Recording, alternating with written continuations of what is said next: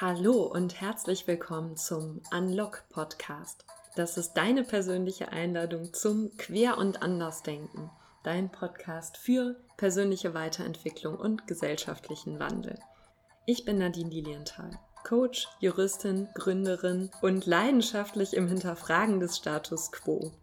Heute möchte ich mit euch über ein Thema sprechen, was mich immer wieder fasziniert und euch vielleicht genauso. Und zwar ist das das Thema exponentielle Entwicklung. Das ist ein Schlagwort, was ja gerade derzeit mal wieder in aller Munde ist. Ähm, auch beim Coronavirus gibt es ja diese Gefahr der exponentiellen Entwicklung. Und da, wo wir es ja schon seit längerem sehen, ist im Bereich der Digitalisierung. Mir geht es heute insbesondere darum, mal zu schauen, kriegen wir wirklich diesen Flip im Kopf hin? Im Kopf haben wir eine Tendenz, dass wir die Dinge linear wahrnehmen. Tatsächlich in dieses Denken reinzukommen, was bedeutet es eigentlich, in einer exponentiellen Entwicklungskurve unterwegs zu sein? Das fällt uns Menschen relativ schwer. Und ich möchte heute mit euch ein bisschen mehr in dieses Thema reinschauen und ein paar ja, Überlegungen mit euch teilen, wie wir diesen Flip im Kopf hinbekommen und dadurch, dass wir diesen Flip im Kopf hinbekommen, uns auch noch einmal auf völlig neue Weise dafür öffnen, innovativ zu sein und die Bereiche zu erkennen, wo in den nächsten Wochen, Monaten und Jahren große Entwicklungen auf uns warten können. Also wenn dich dieses Thema auch so fasziniert wie mich, dann bleib heute dran, dann ist die heutige Folge genau das Richtige für dich. Hallo, schön, dass du da bist. Ja, was ist eigentlich exponentielle Entwicklung? Ich meine, das Wort habt ihr sicherlich alle schon super häufig gehört und dennoch finde ich, ist es immer wieder faszinierend, sich nochmal klar zu machen, was bedeutet eigentlich ganz konkret exponentielle Entwicklung? Und ich habe hier nochmal zwei Beispiele rausgegriffen, wo nochmal ganz klar wird, was das eigentlich bedeutet, wenn wir so eine Kurve haben, die erst relativ sanft ansteigt und dann plötzlich explosionsartig nach oben geht. Und was in unserem Kopf oft ein Problem bereitet, ist diesen Flip zu machen zwischen dem üblichen linearen Denken, in dem wir ja in so einer Art Standardfunktion drin sind, und diesem exponentiellen Denken. Also das erste Beispiel, mit dem man sich das nochmal ganz schön veranschaulichen kann, ist, wir stellen uns eine Person vor, die jetzt 30 Schritte macht. Und ja, linear ist das Ergebnis ganz einfach. 30 Schritte sind 30 Schritte. Wenn wir jetzt aber das Gleiche als exponentielle Entwicklungskurve betrachten, bedeutet das, nach jedem Schritt verdoppelt sich die Anzahl. Also wenn sich der erste Schritt verdoppelt, führt es zu zwei Schritten. Im nächsten Durchlauf zu vier Schritten. Dann zu acht, zu 16, zu 32. Im siebten Durchlauf sind es 64 Schritte. Und so geht es immer weiter. Wenn eine Person nicht 30 lineare Schritte machen würde, sondern 30 exponentielle, kommen wir auf die gigantische Zahl, dass diese Person dann 25 Mal die Erde umreisen könnte. Das finde ich, ähm, wenn man sich das zahlenmäßig vorstellt, ist das wirklich krass. Das zweite Beispiel, wo du dir das auch noch mal gut vorstellen kannst, ist dieses Schachbrettbeispiel. Da gibt es diese lustige Geschichte von dem äh, Weisen aus dem Morgenland, der dem König einen Ratschlag erteilt hat. Und der König war sehr zufrieden mit dem Ratschlag und hat dann gesagt, zum Dank gebe ich dir, was immer du verlangst. Und der Weise ähm, hat sich gewünscht, dass er Reiskörner bekommt, und zwar entsprechend eines Schachbretts. Auf dem ersten Schachbrett fällt ein Reiskorn und dann jeweils immer doppelt so viel wie vorher. Und was erstmal so bescheiden klingt, wird durch die exponentielle Entwicklung bei 64 Feldern auf dem Schachbrett ebenso gigantisch wie diese Erdumrundung. Und wenn man sich die Zahlen mal anschaut, sieht man, am Anfang ist der Anstieg gar nicht so hoch. Also die ersten zehn Felder, das sind 1024 Körner. Aber schon ab dem elften Feld sind es plötzlich 2048. Und das ist die Stelle, wo es beginnt zu explodieren. Und ja, genau diese Explosion, dieser Punkt, wo es irgendwann kommt und ganz steil nach oben geht, das ist ja diese exponentielle Entwicklung. Wie kriegen wir es jetzt hin, bei diesem Thema den Shift im Kopf zu machen? Es ist wissenschaftlich nachgewiesen, dass wir Menschen unter einem sogenannten Exponential Growth Bias leiden. Das heißt, es fällt uns schwer, exponentiell zu denken. Unsere natürliche Neigung ist es, linear zu denken. Von daher sind wir dann doch immer wieder ein bisschen überrascht, wenn wir uns plötzlich klar machen, was es eigentlich bedeutet, eine exponentielle Entwicklungskurve vor sich zu haben. Und ja, ich möchte gerne zwei kleine Überlegungen mit dir teilen, die mir immer mal wieder helfen, gerade im Bereich exponentielle Entwicklung und Digitalisierung, ähm, exponentielle Entwicklung und was hat sich in unserem ja, sozialen äh, Miteinander und Sozialleben durch neue Erfindungen, durch Innovation geändert. Also die mir helfen, in diesem Bereich mich immer wieder daran zu erinnern, wie krass eigentlich diese Zeit ist, in der wir gerade leben und wie unglaublich viel Wandel wir um uns herum sehen können. Das erste ist eine Sache, die ich kürzlich gelesen habe, die mich wirklich erstaunt hat und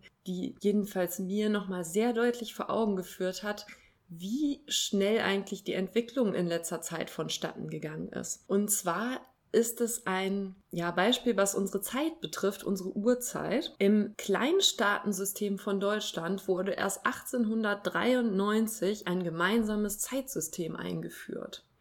Also erst ab dem Zeitpunkt galt in Deutschland überall die gleiche Zeit. Vorher gingen die Uhren überall ein bisschen unterschiedlich. Das hatte zur Folge, wenn man mit der Eisenbahn gereist ist, dass man ja von Stadt zu Stadt gefahren ist, wo jeweils immer eine etwas andere Zeit galt. Und es waren etwa bis zu 20 Minuten Unterschied durch Deutschland. Und es war halt immer die Zeit maßgeblich von der Stadt, in dem der Bürger sich gerade aufgehalten hat. Das hat teilweise zu absurden Dingen geführt, wie zum Beispiel Zeitreisen von Telegrammen, weil in dem Fall, wenn man Telegramme von Ost nach West geschickt hat, konnte es sein, dass das Telegramm bereits ankam, bevor es aufgegeben wurde.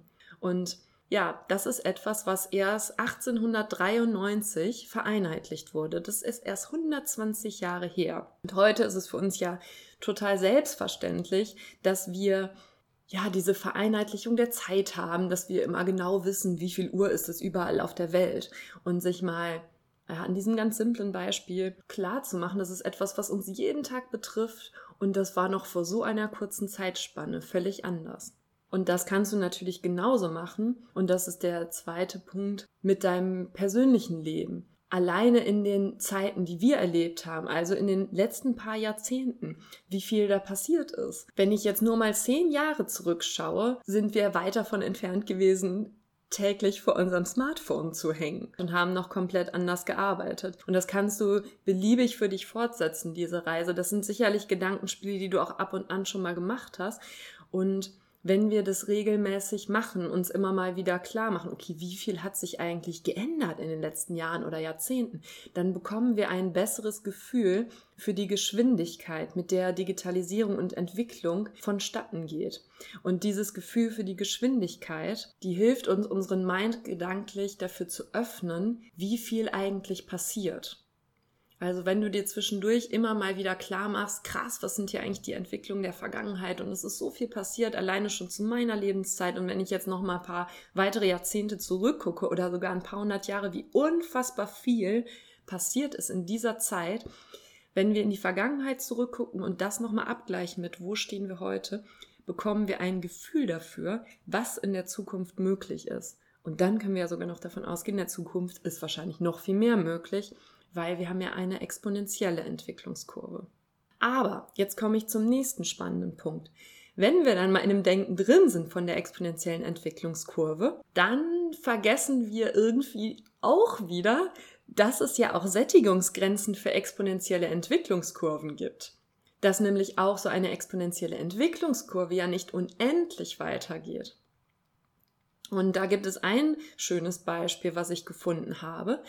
Und zwar geht es da um Rekordstreckenflüge. Also im Bereich der ähm, Flugpioniere und wie sich die ja, Menschheit dahingehend entwickelt hat, dass sie weite Strecken fliegend zurücklegen konnte.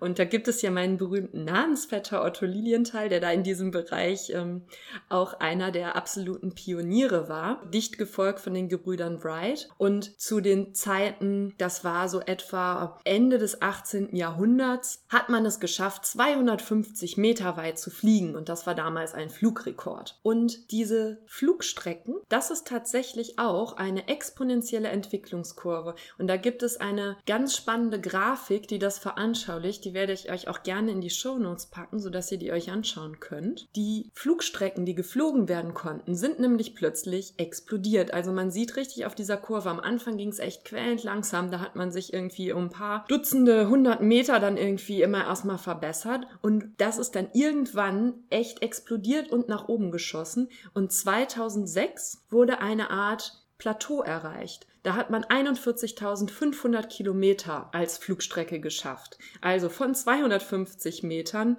um 1903 bis 41.500 Kilometer in 2006. Und seit 2006 sieht man richtig gehend, hat diese Kurve so einen kleinen Knick bekommen. Also es ist eine Sättigungsgrenze erreicht. Und das ist total spannend, weil bei der ganzen exponentiellen Entwicklung dürfen wir auch nicht davon ausgehen, es wird immer so weitergehen. Es wird auch Sättigungsgrenzen geben.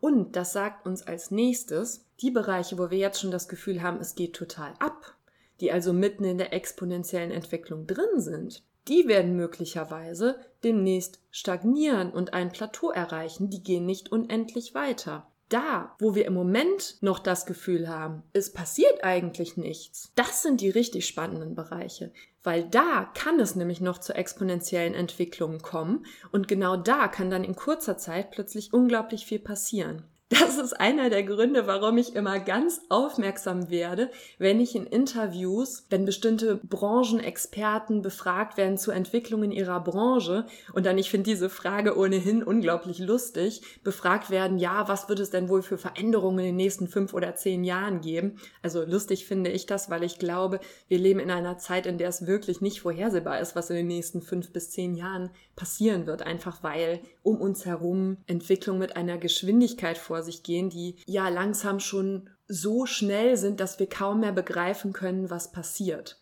Und dennoch hört man erstaunlich oft auf solche Fragen, auch ja, in unserer Branche, zum Beispiel Rechtsbranche, da wird nicht viel passieren in den nächsten zehn Jahren. Das wird alles im Wesentlichen so gleich bleiben. Und das finde ich, das sind die Bereiche, wo es richtig spannend wird. Eine Branche, wo wir glauben, dass in den nächsten zehn Jahren nichts passiert, das ist eine Branche, wo durch die exponentielle Entwicklung, wenn es einmal anfängt und wenn es einmal losgeht, eine radikale Umwälzung passieren kann.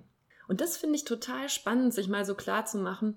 An sich, die Bereiche, wo wir jetzt schon das Gefühl haben, es geht total ab. Also ähm, Computerentwicklung, Computerchip-Entwicklung, wie viele Daten sind auf einem Chip, da ist ja auch schon fast so eine Art von Plateau erreicht. Und irgendwann werden wir auch an der Stelle ein Plateau erreichen, weil wir das Ganze mit Energie noch ähm, in Verbindung bringen müssen und weil wir auch nur eine begrenzte Anzahl von Menschen haben, die auch bestimmte Services nutzen können. Also es ist schon irgendwie logisch, dass da auch Plateaus natürlich sind für uns. Und gleichzeitig gibt es ja immer noch sehr viele Branchen und Bereiche, wo noch gar nicht so viel passiert ist. Und das ist natürlich total interessant, da mal hinzugucken, was könnte denn da noch in der nächsten Zeit passieren? Und wie können wir unser Mindset so weit öffnen, dass wir dann auch ja erkennen, was sind denn da mögliche Innovationen? Was kann ich dazu beitragen? Was bedeutet das für mich und meine Branche und mein Leben? Und ja, das finde ich total spannend, in solche Sachen reinzuschauen. Und ich hoffe, dass dir die heutige kurze und knackige Folge vielleicht geholfen hat, auch immer mal wieder so zurückzugucken und zu sehen, wow, was ist in, in den letzten Jahren, Jahrzehnten alles schon passiert? Wo haben wir uns schon